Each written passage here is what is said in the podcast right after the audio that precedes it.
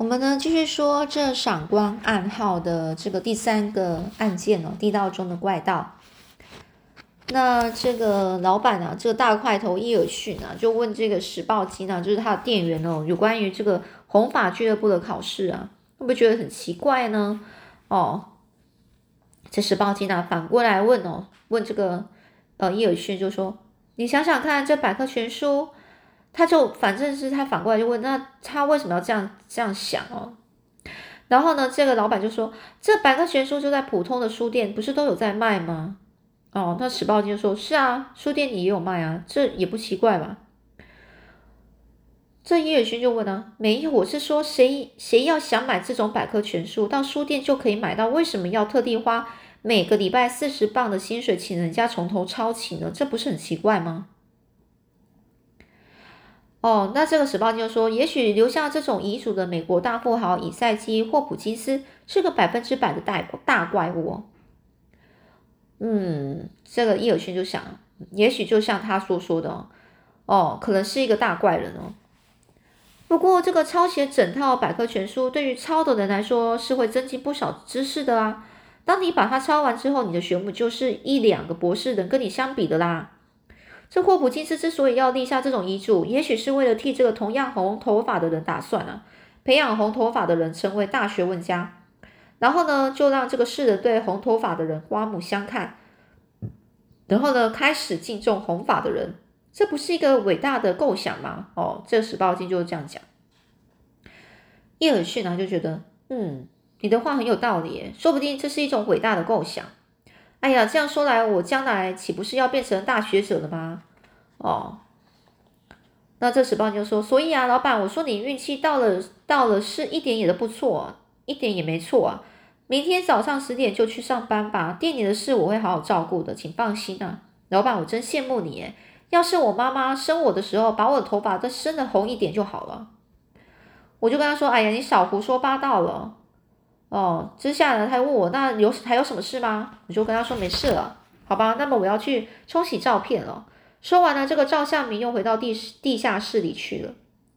第二天早上十点呢，我就带了钢笔、墨水、纸张到昨天那个事务所去上班。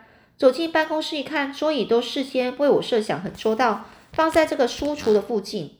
同时呢，身材矮小陆氏也已经在那边等了。他就说：“伊尔逊先生，你非常准时，很好，很好。那我就开始工作吧。”陆氏呢，表现出一副这个顶头上司的嘴脸呢。就接下来呢，他又问我说：“那午餐带了吗？”我就跟他说：“有，我带的是三明治啊。”邓皮呢，他态度如何傲慢，为了四十磅的收薪水啊，我也只好忍耐哦。我呢，就打开百科全书，从 A 的这个字开始抄写。这个陆氏呢，就站在我身旁看了一样，看了一下，嗯，很好。对啦，就是这样，就这样。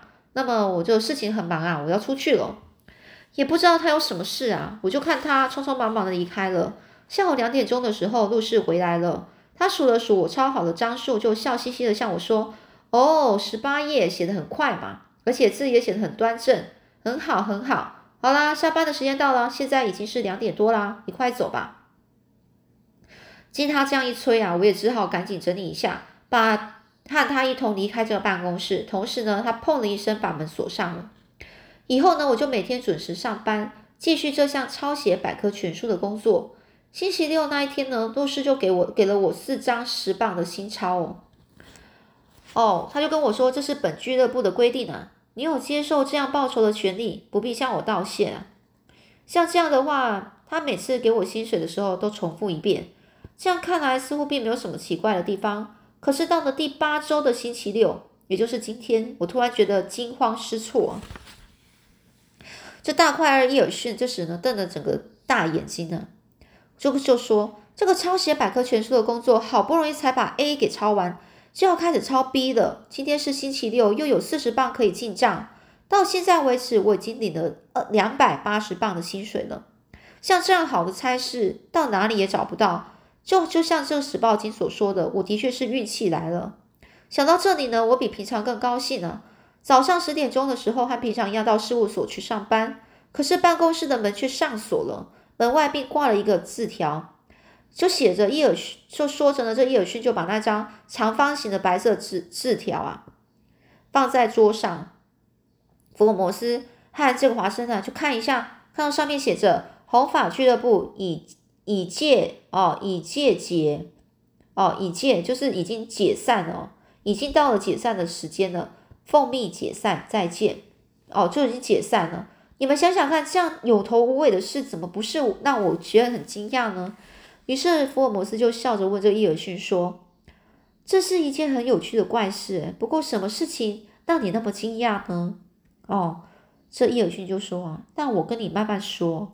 一开始我的确不相信红发俱乐部会突然宣告解散，所以我就向同一栋房子走去，那是一位会计师的房间，我就向他打听了，请问这里的红发俱乐部搬到哪里去了呢？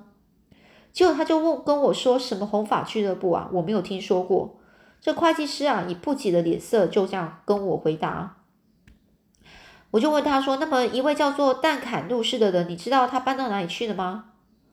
而这会计师又说：“奇怪，我从来没有听过这里有这样一个人啊！”我就跟他说：“不对吧？蛋坎路士先生每天一进门都到这栋房子右边的那个房间里去啊。”哦，然后那个人就说：“哦，是四号房间是不是？那个人身材矮矮的，红色头发是不是呢？”我就跟他说：“是啊，就是他。”然后这会计师就说：“奇怪，他并不是叫做蛋坎路士啊，他告诉我他叫做伊里安莫里士啊。”我就跟他说：“哦，原来是这样。那么那位伊里安莫里士他到什么地方去了呢？”这会计师就说：“他刚开始来的时候是说新建的办公室还没有完成，临时在这里租一个房间，他所租的就是刚才所说的那个四号房啊。”他昨天下午就搬走了。那新的办公室在哪里呢？哦，那这会计师说，他好像是说在爱德华街十七号吧。我就问他说，有没有错吧？这个会计说，说是啊，是那个人告诉我的，当然不会错啊。你这个人怎么啰嗦啊？哦，然后我就跟他说，啊，不好意思，谢谢你哦。于是呢，这个我呢就匆忙的赶到大爱德华街十七号去，结果十七号只有一家，根本就是。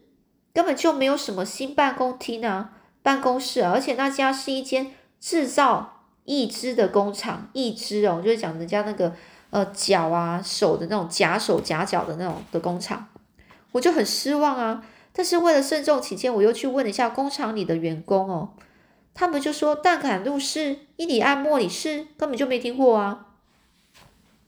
工厂里的都这样说，于是我垂头丧气回到自己的店里。马上就把这件事告诉了史报金，他却歪着脑脑袋，很镇静的、镇静的向我说：“我想，我想那位陆氏先生会和你联络的，老板，你的运气不会飞走的。”史报金呢，就一副那无所谓的样子，因为这件事对他没有利害关系。可是遇到这样稀奇古怪的事，我就放心不下，所以特别来这里请教福尔摩斯先生，这到底是怎么回事啊？这福尔摩斯啊，突然发射锐利的眼光，向大块。大块头伊尔逊就问：“这件事的确有点奇怪，红发俱乐部一定是藏在什么极大的秘密啊？可是你并没有因为因为这样而受到任何损失吧？”而这这个伊尔逊就说：“啊，是啊，我是没有受到损失，不是不非但如此，我还赚到他两百八十磅呢。不过我一定要找到那个身材矮小、红头发、名字叫做蛋坎路士或者是伊里安莫里士的人哦。”这福尔摩斯又问啊，为什么呢？你为什么要找他呢？哦，那这个老板啊，就是当铺老板说，我想要知道他的真面目吗？究竟他要抄写百科全书的目的是什么啊？就算是开玩笑，也不用花那么多钱吧？我左思右想，总觉得有点奇怪。福尔摩斯又说，你说的没错，这是一个很奇怪的谜，我会替你查的。不过一开始拿报纸广告给你看的那个店员史报金，现在还在店吗？还在啊，可是现在不在家。那你是什么时候雇佣他的呢？就请他来工作，什么时候雇佣他的？哦，那这老板就说两个月，两个多月以前吧。福尔摩斯就问了，那他来的时候是什么人介绍的，还是他自己来的呢？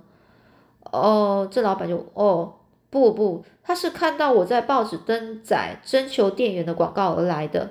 当时应征的人一概一大概有二十几名呢。这福尔摩斯又问啊，那你之所以要选他，是因为他向你说我是为了想学习当铺生意而来的，所以你只要给我别人一半的薪水就行，这是吗？哦，那这老这个老板呢就说是的，是的，先生，你的记忆力真好啊。那那个史豹金的体型怎么样呢？哦，他就说是小个子，可是他并不是很瘦，肌肉很结实，蹦蹦跳跳，很活泼。那他的脸型呢？呃，说到他的脸型哦，就像栗子斑嘛，下巴鼓鼓起的。哦，对了，他的前面额头有一块白汗斑，白汗斑斑哦。斑纹啊，就是那斑点啊，一个一个白汗斑斑呐。这福尔摩斯啊，突然就开始陷入沉思啊。突然之间呢，他又恢复了爽朗表情，说：“他的两个耳朵耳垂上是不是有戴耳环小洞啊？”然后这个老板就说：“哎呀，对呀，先生，你和史豹精过去认识吗？”福尔摩斯就说：“没有，不认识。”哦，那这老板很奇怪啊，他就很好奇啊。真奇怪，你不认识就知道他耳垂上有耳洞，有洞，这是什么缘故啊？这福尔摩斯说：“这是我的直觉啊，只是有这种可能而已。”啊，直觉？哦，这老板非常不理解哦，这让我猜不透诶。哦，那这福尔摩斯就说：“这没有什么好值得大惊小怪的。我呢，跟华生医生常常会有这一类的直觉，有时候会猜中，有时候也不一定。不过。”他知道，他知不知道你到这里来找我呢？哦，这老板就说了，我并没有告诉他，因为我想跟有名的福尔摩斯先生商量事情，一定要保持高度的机密啊。这福尔摩斯就说：“嗯，看不出来你很会办事哦，伊尔逊先生，还有什么别的话想告诉我吗？”这伊尔逊先生说：“嗯，别的没有了。”哦，福尔摩斯说：“好，那么就请便吧。这个奇怪的事，我马上帮你调查。”哦。这伊尔逊先生就说：“谢谢啊，希望能够查出那个红发、红头发的矮男、矮男人的秘密啊！啊，这是打扰各位了，再见哦。”说着呢，这大块头伊尔逊呢就大摇大摆的，呃，一摇一摆的哦，就走了出去。房间里就只剩下福尔摩斯和华生两个人哦。福尔摩斯就问了：“哎，华生，你认为这个红红发俱乐部是从什么地方要从什么地方开始着手呢？”这福尔摩斯呢，立刻就像平常一样开始考验那个华生哦。哎，又来这一套啦！华生呢也跟着过去一样不甘示弱啊。不过总是在总是是败在这个福尔摩斯手里哦。于是呢，这华生就学他口气说：“我一点也不知道应该从哪个地方着手，因为还没有到该知道的时候。”哦，那福尔摩斯这么笑，你这句话回答的很有技巧诶。这华生就说：“可是我却有话想要问你啊。”福尔摩斯就问了：“是不是关于店员史鲍金两个耳垂上有洞的这件事呢？”这华生就说：“是啊，你虽然在叶尔逊面前说是一种直觉，但是你到底是怎么知道的呢？”福尔摩斯又说：“如果连这些也不知道的话，怎么能够干侦探这一行啊？这家伙用史鲍金的假名潜伏在室内当铺里做店员。”其实他就是警方积极寻找的伦敦大恶棍，因为这家伙的行动千变万化，行踪飘忽，所以警方到现在还没有掌握到他的罪罪证呢。啊，这华生很惊讶，这家伙叫什么名字？哦，这个福尔摩斯就说他的假名很多啊，真正姓名叫做约翰·葛雷啊。哈，华生就很惊讶，约翰·葛雷。这个名字我好像有听说过，是不是一个非常凶狠的毒辣的家伙啊？福尔摩斯说：“是的，这家伙是个杀人强盗，伪造货币、抢劫火车的重犯啊！可是他每次作案从来不留下证据，警察署为了要逮捕他，正伤透了脑筋呢。这个无孔不入的矮男人，他前面额头有一块白汗斑，小时候跟流氓生活在一起。”那时他的耳垂呢，就戴着一副耳环，到现在他的两只耳垂上还有洞。伊尔逊呢，雇佣的人和警方查询通报上的照片相同啊，所以一定就是约翰·格雷了。这些话，这家伙故意设下这个红发俱乐部的机构，并花费了很多钱，让小当铺的主人伊尔逊去做抄写百科全书的工作。他是目的是什么呢？真是一个耐人寻味的谜啊！这华生就问啊，这个谜要用什么方法去解开呢？哦，福尔摩斯又说，我们要亲自揭发他的罪行啊，可是还要在现场把他抓住，这个谜才可以揭开啊。华生医生，加油吧！华生就说，可是你能不能依照我们的理想顺利进行呢？华生，呃，福尔摩斯又说，到底能不能顺利进行，就要看今天晚上的胜负了，因为今天正好是星期六啊。说完了，福尔摩斯咬了一下嘴唇哦。福尔摩斯咬了下嘴唇，那是表示对今天晚上的一种决胜负的一种下了最最呃最大的决心的那种这种感觉哦，一个一个一个表情的。但是因为今天正是星期六，这句话到底要怎么解释呢？真的使我猜不透。大概也是和过去一样吧，不到最后关头是不肯说的。所以华生也就没有再去问福尔摩斯了。可是这时候，福尔摩斯突然站起身来，对华生说。走吧，我们现在就去看看。华生就问了：“要看什么啊？”福尔摩斯说：“伊尔逊的当铺啊。”哦，也好啦，就在后面那个街嘛。他们两个就这样走出了大街，赶往这个地下电车站。福尔摩斯今天带了一根很粗的手杖，这是以前从来没有过的事。哎，你今天为什么要带一根粗手杖啊？是为了防身吗？嗯，这福尔摩斯那边笑啊。是有一点小用处啦，他呢又不肯坦白说出原因呢，华生心中啊就要生气了。坐了二十分钟的地下电车，走出车站，又穿过了一场一个广场之后，他们就很快的就进入了这个后街哦。伊尔逊的小当铺呢，它的外面呢是一个一块招牌，那是一栋古旧的两层楼房哦。福尔摩斯把那栋房子自屋顶到地面。每扇窗啊，都仔细的注视的看了一一番哦。如果走，然后呢，就走向了这个店门口，地上的铺的石板，福尔摩斯用粗大的手杖在店口的石板上接连的碰了三下，轻轻的点了一下头。这华生啊，就很奇怪，不知道福尔摩斯又在搞什么鬼。于是呢，这华生又想了一下，还是没有想出他的道理啊。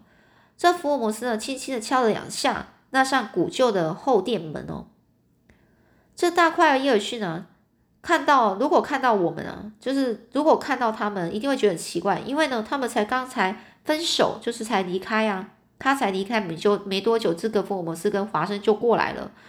哦，当华生刚想到这里的时候，这门已经从后面啊，从里面啊被拉开了，请进来。哦，大大打开大门，向。向他们打招呼的是一个前额有一块白汗斑，然后两只耳垂都有洞的矮男人哦。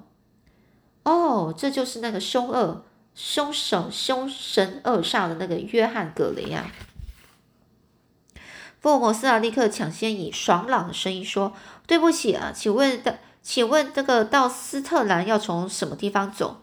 我们对这一带不太熟，诶，已经迷失了方向。”那这个约翰·葛雷呢，就像福尔摩斯和我和这个华生啊，从头到脚看了一次，然后又说：“斯特兰在那边第三条街的右边。”说完了，立刻把门砰的一声关上了。谢谢啊！即使福尔摩斯说谢谢的时候，对方都已经把门关上了。于是他们就照着斯特兰那边走去。一路上呢，他们是小声的在谈论着，就是刚才那家伙，他的脸上并没有化妆嘛，因为警察没有抓住。他任何一项证据，就算把他逮捕起来，也会宣宣宣布那种无罪，所以他没有害怕的必要。真是个胆大包天的家伙。这华生说：“我们也没有化妆啊，我想他应该看出你是福尔摩斯吧？”福尔摩斯就说：“不会的，我们跟他是第一次见面，大概不至于就被他发现。其实有一件更重要的事，不知道你有没有注意到？”华生就说。大概是你看到他以后，心里就有曾经想过，这家伙就是约翰·格雷。我说的没错吧？这福尔摩斯斯密大笑说：“我早就知道开门的一定是约翰·格雷，所以我在他向他问路的时候，我就稍微的瞄了他一眼。”这华生就问：“那么你发现了什么事吗？”这个福尔摩斯就说：“裤子的膝盖啊，那家伙的裤子膝盖有什么吗？”福尔摩斯就这么笑啊，没有什么。我们从这条路到前面那条街去吧。于是呢，他们就从十字路口向左弯哦。福尔摩斯就摆动那根粗手杖，像散步似的慢慢的走了过去。华生呢越来越气愤了。一路上呢，这华生向福尔摩斯抗议的说：“啊，哎，你老是不肯把自己所发现的事情告诉我，这什么意思啊？”这福尔摩斯这边笑啊。如果到了最后发觉那是错误判断的话，怎么办啊？那时你已经把我错误的判断列入记录了啊。这华生说：“没有啦，你判断是不会错的。名侦探福尔摩斯的可贵之处就在这里呀。”这福尔摩斯说：“你少跟我来这一套，以前我就曾经判断错误的时候啊。”华生又说：“哎呀，失败是谁都有的啦，不过你是最少的那一个。”哦，福尔摩斯就说：“对这个红发俱乐部的侦查，在今天晚上的决战上，决战上啊，胜负未知，所以啊，如果事前就把自己那些还没有把握的判断和和想象说出来的话，是一个危险的事哦。”华生又问了：“可是我不是别人啊，你对我说有什么关系？”哦，福尔摩斯就说：“就因为是你才危险，我会一句不漏的把它写成书，向外发表的。”好了好了，这件事我们暂时不要谈了吧。哎，你看这群人潮，整条街上往来往的人好多啊。这天气啊是一个晴朗，而且又恰逢星期六的下午。那后来故事又会怎么样发展呢？我们下次再继续说喽。